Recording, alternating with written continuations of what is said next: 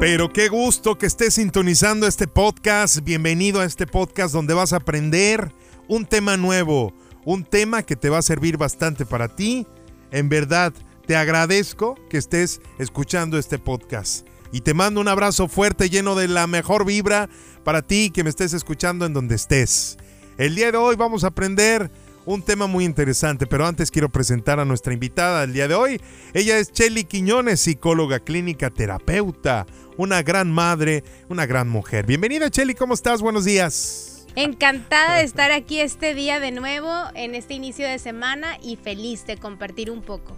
Exactamente. El día de hoy, ¿de qué vamos a hablar, mi estimada Chelly? Vamos a hablar de algunos aspectos a considerar para terminar una relación de pareja, sobre todo estas personas que están con el me quedo, me voy, me quedo, me voy, me quedo, me voy, y entonces de repente vamos perdiendo el rumbo de cómo nos sentimos, entramos en mucha duda, en mucho miedo, y hoy vamos a tocar algunos puntos que nos pueden ayudar para tomar la decisión.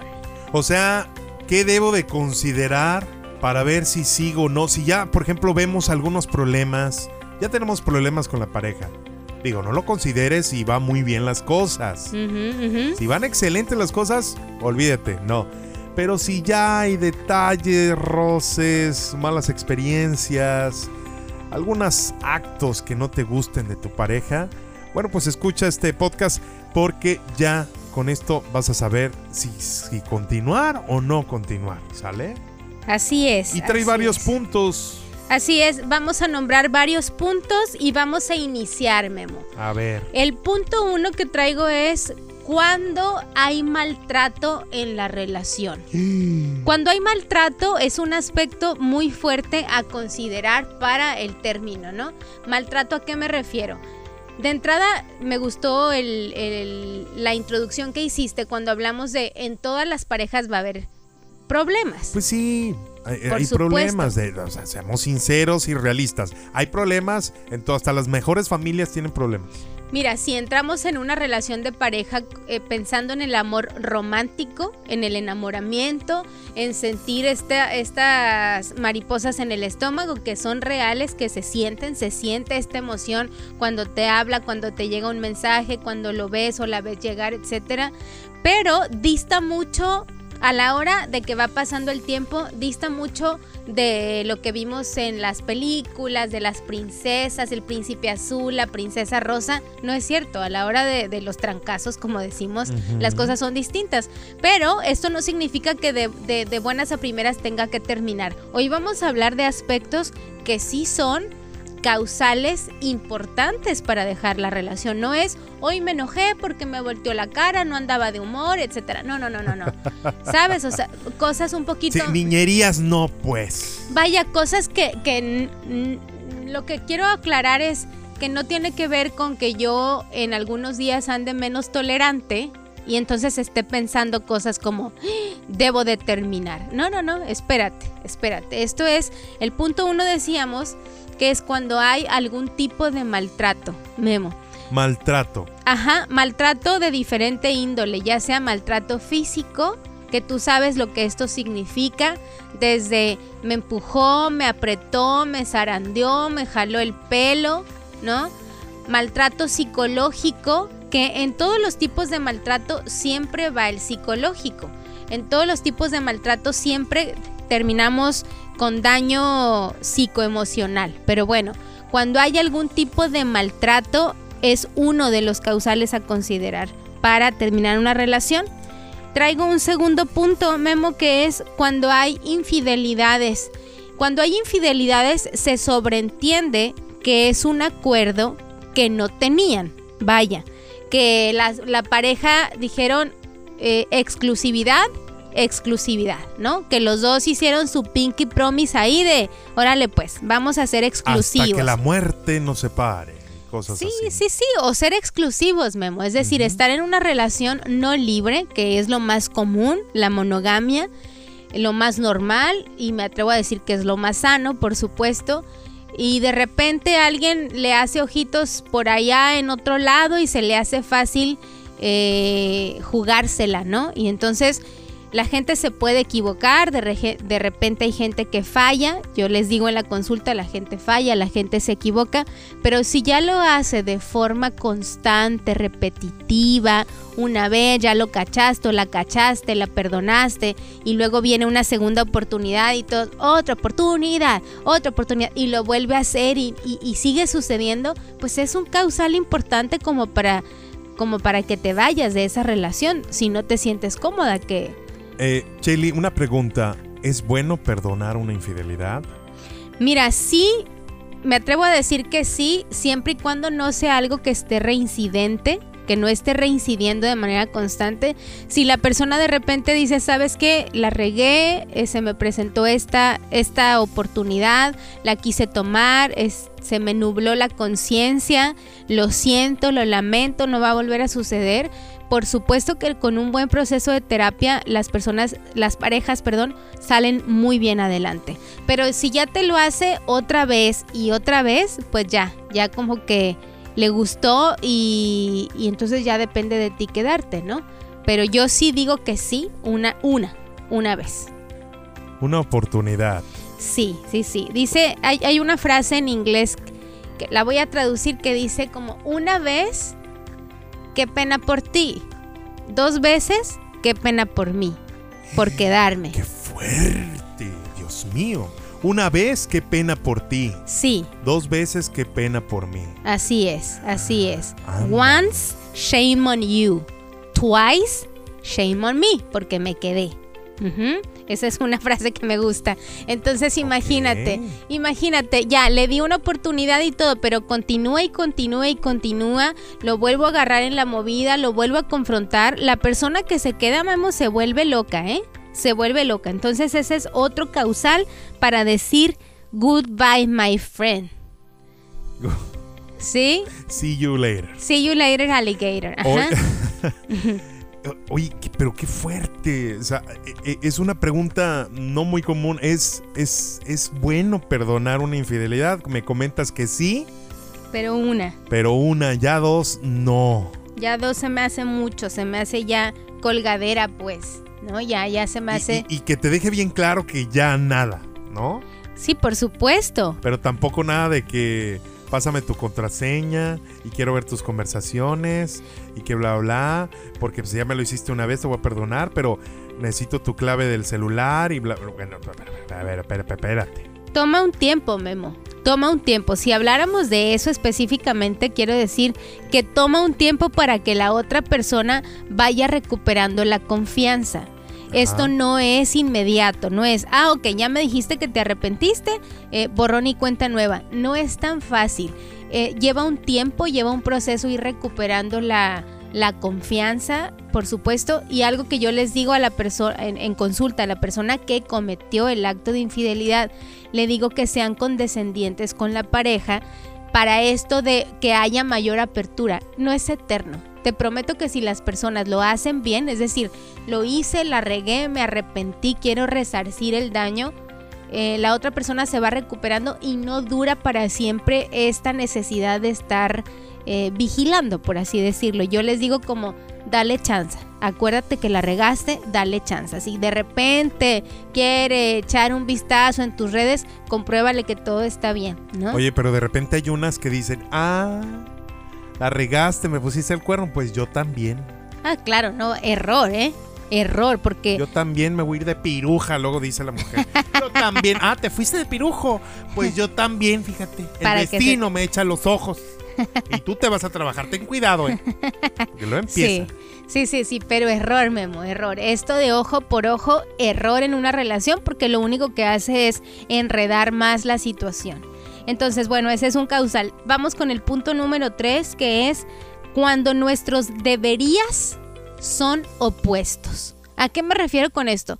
Todos venimos de una familia en donde traemos una carga de deberías. Yo debería de comer más saludable y resulta que el otro dice, pues yo debería de comer lo que me dé mi gana porque porque para eso trabajo, por ejemplo. Es que deberíamos de pasar tiempo juntos en familia.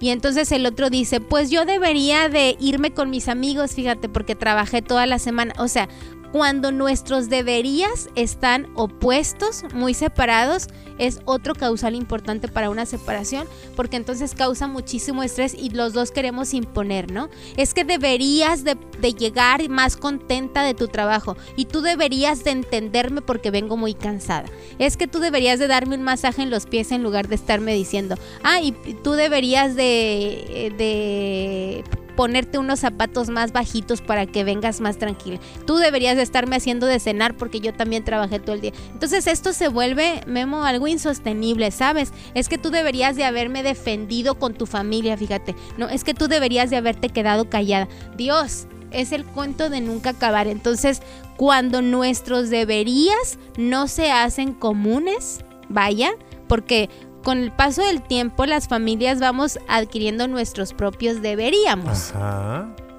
Deberíamos irnos a la playa, ¿cómo la ves? Hacer complicidad, ¿no? Lo habíamos dicho. Órale pues, vámonos, ¿no? Oye, amor, deberíamos de hacer un viajecito, ¿cómo la ves? Órale, pues hay que ahorrar, ¿eh? Pero los dos, sale los dos.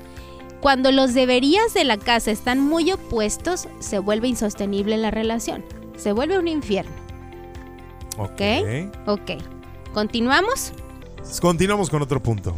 El número cuatro, Memo, es cuando no sientes paz en la relación. Cuando hay una voz interna que te está diciendo de manera constante aguas. Y esto es muy amplio porque de repente no tener paz puede ser ya sea porque la persona toma mucho, ya sea porque tiene ciertos otros vicios, ya sea porque es una persona inconstante, porque, porque cuando se va siento alivio, ¿sabes? Esta parte de se va y dices, Ay, y escuchas que va llegando y otra vez el cuerpo se tensa. Es decir, cuando no sientes paz, explora. Explora por qué no estás sintiendo paz y eso por supuesto es otro de los aspectos a considerar en una relación es para, para que sientas alivio y no estrés, ¿sabes? Entonces es para que te sientas tranquilo. Claro que si un día me enojé y ahí nos dijimos y todo, pues ese día no voy a estar tranquila, pero que esto no sea una constante. Ok.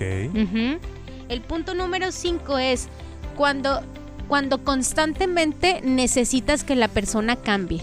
Ay, es que ojalá estuviéramos mejor si cambia aquí. Estuviéramos mejor si hace estos cambios. Estuviéramos mejor si se levantara más temprano. O estuviéramos mejor si no se durmiera tan tarde. Es que estuviéramos mejor si no le hablara tanto a su mamá. Es que estuviéramos mejor. O sea, cuando constantemente estás pensando que la persona tiene que cambiar, pues ojo, ¿no? Es también como un, una lucecita ahí que se está encendiendo, una lucecita de alerta eh, que nos dice, ojo, cuidado, explora por ahí. ¿Por qué quieres que cambie todo el tiempo? Esto hace las relaciones casi casi insostenibles y un infierno para los dos. Oye, ¿y tú qué piensas de las parejas que dicen, eh, por ejemplo, Cheli, ay, em, es que lo voy a cambiar yo. No me gusta esto, pero lo voy a cambiar. Falso. Es, es más falso que una película de Disney. Eh, o sea, Oye, amiga, date cuenta, con el que sales toma mucho. Ay, amiga, pero lo voy a, le voy a quitar lo borracho. No, no, no, es que nada más toma ahorita porque estamos solteros, pero ya cuando tengamos hijos se le va a quitar. Ándale. Error, error. Y entonces después pasa el tiempo y, y la pareja le dice, oye, pero si así me conociste, ¿no? Así me conociste, Gertrudis. ¿Cómo se te ocurre que, que, ahorita voy a cambiar? No, pero yo creí que ibas a cambiar, pero yo nunca te lo prometí. Entonces, cuando estás pensando constantemente que tiene que cambiar, ojo, ojo con eso. Siguiente punto, Memo, el punto número 6. Este es muy importante. Bueno, creo que todos, pero este muy. Cuando los valores son muy distintos, Memo. Ajá. De repente yo puedo tener el valor de la responsabilidad, del respeto, de la honestidad, de la amabilidad. Puedo tener como muchos valores y puede ser que mi pareja o la pareja con la que esté le guste ser desleal, desleal, a lo mejor no directamente conmigo, pero sí con la gente, le gusta fregarse a la gente, le gusta robarse cosas, ¿sabes? Eh, en, en en todos los aspectos, vaya, cuando los valores son muy distintos, vas a estar sintiéndote constantemente que estás como en riesgo, ¿no? En esta relación. Y entonces es un costo muy alto que se paga solamente por quedarnos juntitos, pues. ¿Sabes? Como, ay no, es que qué miedo quedarme sola y entonces de repente te ves eh, inmiscuido o inmiscuida en situaciones eh, legales, por ejemplo, o muy avergonzantes por, por lo que tu pareja hizo, ¿no? Entonces, que, que, no haya tanta disparidad en, en el asunto de los valores, que haya valores similares. Perfecto. Siguiente punto. El siguiente punto es cuando no hay apoyo, Memo, cuando no hay apoyo o cuando la visión que tenemos eh, es distinta. Es como ir en una balsa, en un barquito, en una balsa y cada uno está remando para el lado opuesto. ¿A dónde uno para adelante, uno para atrás. Así es, ¿a dónde vamos a llegar? A ningún lado. Entonces, cuando la visión es de vida es muy distinta, por ejemplo, eh, uno de ellos quiere poner un negocio y quiere echarle ganas y quiere prosperar, y el otro dice, ay, no, qué flojera, así estamos bien. Ajá, no, así estamos bien. Cuando uno de los dos quiere tener hijos, Memo, y el otro no. Porque Eso es esto... Muy fuerte y es real esto es real, lo he tenido en la consulta. Dice, es que mi pareja tiene un año y medio, dos años pidiéndome que tengamos hijos y yo la verdad es que no me siento lista, entonces estoy pensando en dejar la relación, ¿no? Y el otro también dice, estoy pensando en dejar la relación porque yo sí quiero ser papá y ella no quiere o viceversa. Ella sí quiere y él no tiene el mínimo interés en tener un hijo, ¿sabes? Entonces, cuando, cuando no hay una visión uniforme, de verdad que la relación se hace súper, súper desgastante, Memo. ¿Seguimos? Perfecto, siguiente punto, por favor. Siguiente punto, cuando te expone o te ridiculiza frente a la gente. ¿Sabes? Estas personas que tienen conductas inadecuadas en donde te sientes muy avergonzado, muy avergonzada y porque porque hace cosas que te exponen, vaya, que te ridiculizan o ya tomó, por ejemplo, y empieza a, hacerte hacerse el chistosito. Me tocó una vez un caso que, que la hija decía, es que mi papá cada vez que toma, siento que le echa los perros a mis amigas. Imagínate, imagínate. Entonces cuando te, te ridiculiza, cuando te expone mucho, es momento de cortar y otro, el último, son nueve puntos. A ver. Cuando de plano no hay confianza, Memo. Cuando de plano no hay confianza, que dices, es una persona en la que no puedo confiar o al revés. Es una persona que no confía en mí y ya me paré de manos, ya hice, ya fui a, todos los lugares que me pidió. Ya no hay nada que hacer. Ya no hay nada que hacer y sigue sin confiar en mí o sigo sin confiar en esa persona. ¿Para qué seguimos, no? ¿Para qué seguimos en ese infierno haciéndonos la vida de cuadritos? Ahora, hemos hablado en otros podcasts de cómo las personas sufren porque tienen miedo a estar solas, porque hay hijos de por medio, porque hay intereses económicos de por medio, porque ya tenemos un negocio juntos, por lo que sea. Sin embargo, eh, cuando se viven algunos de los aspectos de los nueve que mencionamos, yo creo que sí es considerable sentarse, hablar y decir, en santa paz, ¿sabes qué? Sucede que yo me siento de esta forma, observo esto otro, considero que no somos compatibles, no me siento bien, así es que siempre en la primera propuesta es dialoguen para ver si pueden llegar a un buen término memo y que esto no se vuelva después otro infierno peor, ¿verdad? vas y le dices, quiero terminar, y el otro te dice que no, que va a cambiar y te ha prometido ya 555 veces y ninguna de las... Nada de eso pasa. Y nada cumplido, así es. En conclusión, lo mejor es hablar sanamente. Así es. Y si no, hablar sanamente con Cheli Quiñones. Por favor, así es. En redes sociales busquen a nuestra psicóloga terapeuta invitada de hoy, sanamente con Cheli Quiñones, Cheli con S, sale, y la buscan en YouTube, en Instagram, en Facebook. Platícales. Y tienes consultas, ¿no? Das consultas a todos ustedes como alguien muy profesional. Doy consulta individual y de pareja y doy talleres también. Así es que estén pendientes ahí del contenido que estoy subiendo. Acompáñenme ahí, Cheli Quiñones, Cheli con S Y al final. Sale sanamente con Cheli Quiñones. ¿Algún teléfono para que la gente se comunique, Cheli, y te pueda pedir tus servicios? Claro que sí, es 6691 661458. Repito, 6691 661458. No es mi teléfono, es el teléfono de las citas. Muchísimas gracias, Cheli. Nos escuchamos en un nuevo podcast. Nos vemos, aquí estaré. Gracias, Cheli Quiñones, en podcast Al Día con Memozona.